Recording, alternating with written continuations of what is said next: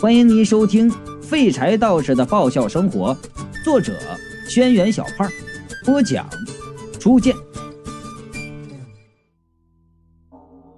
等我上完厕所出来，正好看见两个男人从我身边走过去，其中一个酒糟鼻的中年男人边走边拿着手机看短信，喃喃自语：“哎，又是这个短信，什么都不说，房间人的号码也看不见，就写个数字。”昨天是五，今天是四，不知道什么意思。旁边那个人就说了：“这是倒数啊，明天不会就是三了吧？说不定到一以后会发生什么事儿。”我瞅了一眼说话的那个人，他手里呀抱着一台录音机，看起来和我那台十分相像。酒糟鼻说：“能有什么事儿啊？天上给我掉下来一栋别墅啊？”那两个人边笑边上了电梯。我看着他们的背影，想着娱乐公司也有这种录音机，说明我的录音机这质量很好嘛。啊，从另一个方面说明我的眼光不错，心里非常得意。Lady Gaga 倒是乖，哎，还蹲在那办公室门口，见我过来了，他也特别高兴的站起来，朝我挥着两只手。我也很高兴的挥手就走过去。但是走到一半，越看就越觉得别扭。再一想，他两个手挥着，那地上没放东西，那我的录音机呢？我就问：“哎，我录音机呢？”雷迪嘎嘎指着办公室说：“呃，刚才有两个人出来拿走了。”我说：“他为什么拿走啊？”雷迪嘎嘎说：“呃，刚才他们在会议室里吵架。”我坐在门口听，然后他们出来，其中一个看到我吓了一跳，另一个人问我听到什么没有。雷迪嘎嘎嘿嘿一笑，手上没有录音机，却做了一个举着录音机的动作。我就举着录音机说，我全听到了，然后他们就向我要录音机，这不废话吗？啊，你举着录音机说话，他们两个肯定以为你把他们的话都录下来了。我这气儿就不打一处来，那那他们要你就给他呀？呃，他们说能让我拍电影做大明星，嗯，演主角是两个男主角之一。雷迪嘎嘎说，他们说他们现在正在筹划，呃，拍《成吉思汗二》，我的梁小伟演成吉思汗，我就把录音机给他们了。梁小伟演成吉思汗，我说。那你演什么呀？雷迪嘎嘎说：“我演二。”我是真恨不得一巴掌我就呼死他得了。你还用演二吗？你就已经很二了。雷迪嘎嘎听了我的话很高兴。哎嘿嘿，我也觉得我能演好，做大明星。我说了，哎呀，跟你说当明星不好，你怎么还当上了呢？雷迪嘎嘎说：“你当我傻呀？啊，当明星不好。你刚才又唱歌又扭秧歌，想当明星？哎呀，他怎么就聪明在这里了呢？我正气得够呛呢，忽然听到雷迪嘎嘎又说：‘其实他们才傻呢。哎，那录音机磁带都停了，啥都录不到。’”我就说了，这用得着你说吗？就算磁带没停，隔着一道门也啥都录不到啊。可是这事儿我们知道，他们不知道。这俩人肯定啊，在会议室说了什么见不得人的话，出来看见雷迪嘎嘎与生俱来的疯癫气质啊，就觉得心虚呀，就把我的录音机给骗走了。我刚才和录音机擦肩而过，怎么就没认出来呢？雷迪嘎嘎嘿嘿嘿嘿的使劲笑，哎，好像那俩人啊都是傻蛋，他占了大便宜一样。看着我这个气呀！小二楼本身就没多少电器，好不容易能有个使的呢，结果呀还让他白白送人了。雷迪嘎嘎又说：“他们拿走的录音机什么都没录到，可是他们说的是什么话，我全都听到了。”我就问：“哎，那你听见什么了？”雷迪嘎嘎说道：“我听到一个人问怎么办，另一个说不用担心，这种事儿多了，没人在意。我说，然后呢？然后，然后他们就出来了。这这这不是跟没听到一样吗？在这儿，什么重点都没听到。那两个人要没有心虚，还会爆我的录音机。可是你又没听出来，他们到底心虚个啥？那不是跟没听听听听听着一样吗？我是不甘心我的录音机就这样被骗走了，跑去问那个影视公司老板办公室在几楼，坐着电梯直接上去。上去以后，我才发现啊，和那酒糟鼻在一起那个男人在办公室门口摆了个小木桌子。坐在那桌子前面翻着一本八卦杂志，要不是胸口挂了个牌子写着“董事长秘书”，我还真以为这是厕所收费的呢。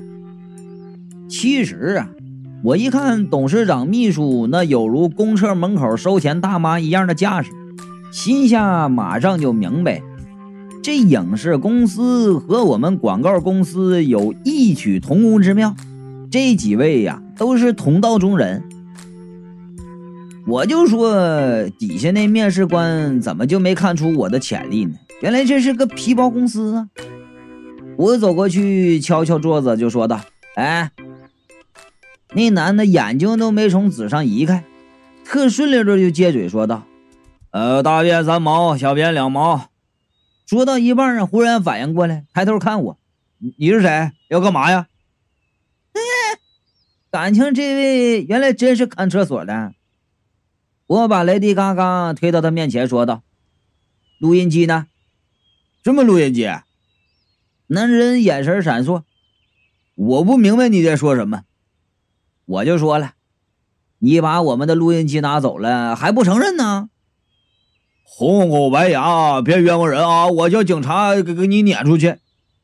我就说了：“行啊，啊，有本事你就叫警卫，你叫警卫我就报警，我再把记者招来。”咱们说个清楚。雷迪嘎嘎上了性子了啊，也连声叫道：“我的录音机，我的录音机！”那男人一听我说要叫记者和警察，显然是怕了，一转头就开始耍赖，指着办公室警官的门就说：“录音机在里面了，不过门锁着，我钥匙也找不到了，你们说也没用。”我看了一眼，笑了，然后问。里面没人呢，他回答的是斩钉截铁：“没人。”我就说道：“门锁着，没人能打开。”他说：“钥匙没了怎么打？不怕你门上锁，就怕你不锁门。今天哥们不露一手，就不知道这世界有多少能人。”我大手一挥：“雷迪嘎嘎，看看去。”雷迪嘎嘎走过去。手拧着门把手，手上做了一个微小的动作，几秒钟的功夫，那门咔一声就开了。我呀，故作惊奇的说：“哎呀，这门不是没锁吗？”那男人看的是目瞪口呆呀，就叫道：“这怎么可能啊？我记得我锁好了。”我正打开门准备往里走，忽然一个女的冲出来，撞了个满怀。我再一看，这女孩啊，二十左右岁的样子，长得挺好看，衣衫不整，双眼含泪，看了我一眼就急匆匆的跑了。我再一探头看，那屋子里酒糟鼻正在匆匆忙忙的穿衣服，我心里面马上就明白，刚才这屋里正在进行什么罪恶的勾当啊！要是我们没来呀，那女孩就要被这酒糟鼻给祸害了。雷迪嘎嘎，哎，在旁边探头看，然后就说。这不是有人吗？人家说没人就没人。我呵斥道：“看清楚，那哪是人呢？”那酒糟鼻没好气的问：“这是干嘛呢？”嗯，男秘书说：“他们来找录音机，拿走，拿走，拿走，拿走。”酒糟鼻挥挥手说：“那秘书还在说，可可是。”酒糟鼻接着说。我一直放着听的，什么都没有。秘书啊，这才松了口气儿，指着桌子上的录音机就说：“那那你们拿走吧。雷迪嘎嘎跑过去把录音机拿上，拿的时候啊，忽然就咦了一声，然后看看我说：“哎。”我就问了：“怎么了？坏了？”雷迪嘎嘎说：“没坏。”然后抱着录音机跑过来。好的，我又说：“我不放心，我得试试。”试试什么呀？那酒道鼻就说：“就几十块钱的东西，就这一会儿还能给你用坏了？”然后啊，转头就跟秘书说。刚才那贱人不从我，我满屋子追他跑。这录音机里呀，啊，就蹦出那个歌来，唱着什么什么周末午夜别徘徊，快到苹果乐园来啊！我欢迎流浪的小孩，不要在一旁发呆，一起大声呼喊。然后那女的就直接开喊。还好这屋子隔音，好在外边听不见。我这一气之下就给关了。都出歌了，那后面应该也什么没录到。这不废话吗？小虎队的磁带要是能放出“你是风儿，我是傻”，那就怪了。我想象了一下，这酒糟鼻男人满脸淫笑，在歌声中追赶着刚才那小美少女惊悚的画面，深深的打了个寒颤。哼！带着雷迪嘎嘎出来，我给倪大打电话说了事情的经过。倪大愤怒地说：“这种拐骗少女的公司，我一定要让他曝光。”我就说了。哎，这件光荣而艰巨的任务就交给你了，我等着你为民除害啊！等出了办公楼，我看见刚才那个跑出来的女孩坐在旁边的花坛旁边哭，我走过去就安慰她：“别哭了。”那女孩一边抹眼泪一边就问：“你谁呀？”我把名片递给她一张。以后啊，长个心眼儿，这以后再看见那不谦虚、不诚实的男人，不要轻易的相信人家，跟人家跑。广告公司，那女孩看看名片，又看看我说：“知道了，你说的就是你这样的吧？哎，要是你这种人再和我搭话，我肯定不理你。”我就说了，那能一样吗？啊，你看我光滑的鼻子，就知道我是正经人。那女孩啊，就哭着说：“我 我要告他！我我把倪娜的电话就给他了啊，跟他说这人是继子，有什么想法呢，就去找他，说不定能帮上忙。”我就想到那云美是做广告的，或许能帮上什么忙，于是回了小二楼，上楼去敲云美的门。谁知道啊，那门没关紧，我手一使劲儿就开了。我一抬头啊。就看见面前一个血乎乎的人形，正拿着笔在桌子上画人皮呢。雷迪嘎嘎拖长了声音大叫了一声：“哎呦！”那人形见我们进来呀，娇羞的叫了一声，然后一把扯过人皮护在胸前，就骂道：“啊，流氓！再流氓也没兴趣看你这个呀！”我连忙关上门退出来了。太他妈惊悚了！见过这么多次，再看我腿上还是直打哆嗦呀。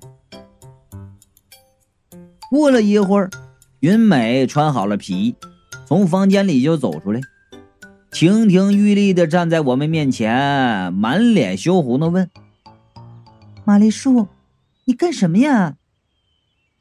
我是不忍心再看他了啊！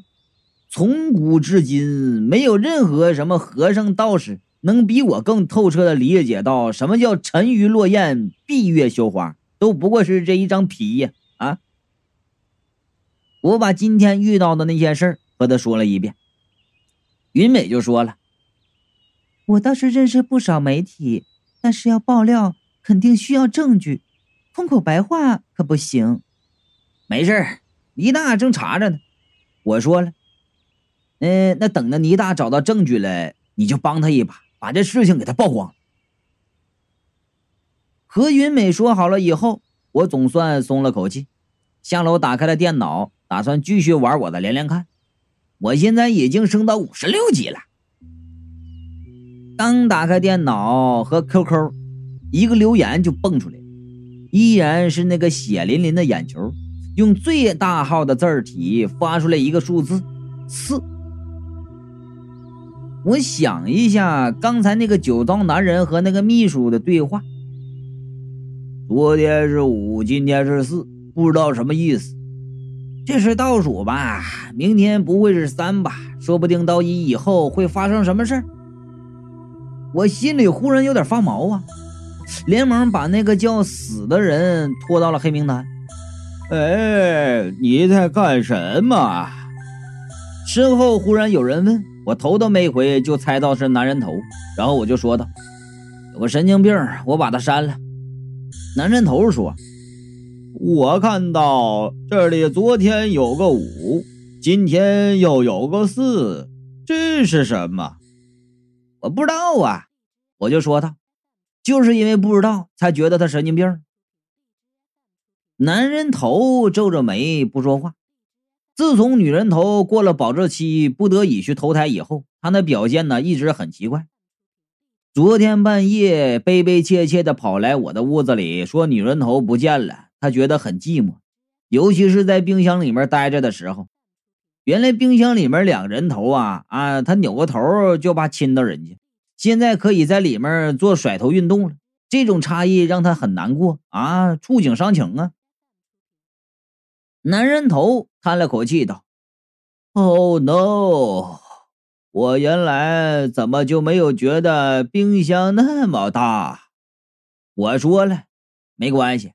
现在冰箱没那么臭了，改天呢，我们把剩菜剩饭放冰箱里，那就地方就满了。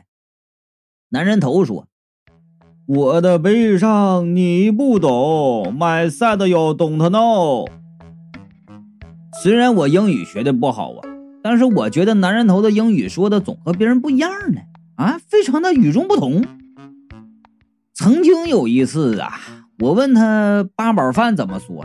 他犹豫了一会儿，给我一个令我震撼万分的答案：“Eat baby rice。”现在男人头想了一会儿，看着电脑就问道：“我晚上去村子散步的时候，从别人家窗户见过小孩玩这个东西，这是高科技吧？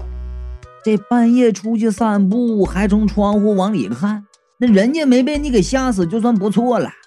我就说道：“没错，这是电脑。”那男人就说到了：“哎，这个东西，别人可以和你说话。”我就说了：“那当然了。”然后用 QQ 演示了一下怎么和别人说话。男人头表情非常严肃，一本正经的思考了一会儿，然后问：“所以？”刚才和你说话的那个也是个人，我想也没想啊，忽然就说了这么一句：“难说呀，说不定是妖怪呢，在网络上隔着网线呢。就算你是条狗，别人也不知道啊。”那男人头啊，又点点头，一副有东西想说又不好说的样子，这忧心忡忡的就望着电脑。我觉得呀。看见高科技的原始人都或多或少有些惧怕这些东西，但是男人头啊是留过洋的，啊，怎么着也得见过这个东西。可是我再一想，就不对了。当初吊死鬼死的时候，男人头已经在这里了。吊死鬼死了五十多年，那男人头呢又是什么时候留的洋呢？于是呢，我就问男人头，哎。你是什么时候流的血呀？男人头含糊道：“呃，很很久了。”我的直觉告诉我，这里面有猫腻儿啊！这年头名人学历都能造假，更何况他一个人头啊！不过现在呀，那女人头已经走了，他的海归身份也吓唬不了别人。那男人头虽然不想说留学的事。被我一问以后啊，一脸尴尬，却也没走，依然是忧心忡忡地盯着电脑。我见他呀还不适应高科技，就跟他详细的解释了一遍。结果男人头越听我解释越开心，最后啊，呃，就说要写一篇关于女人头的追悼文，让我贴到网上，让更多的人看到女人头的事迹。于是呢，我帮他发了个帖子贴到网上。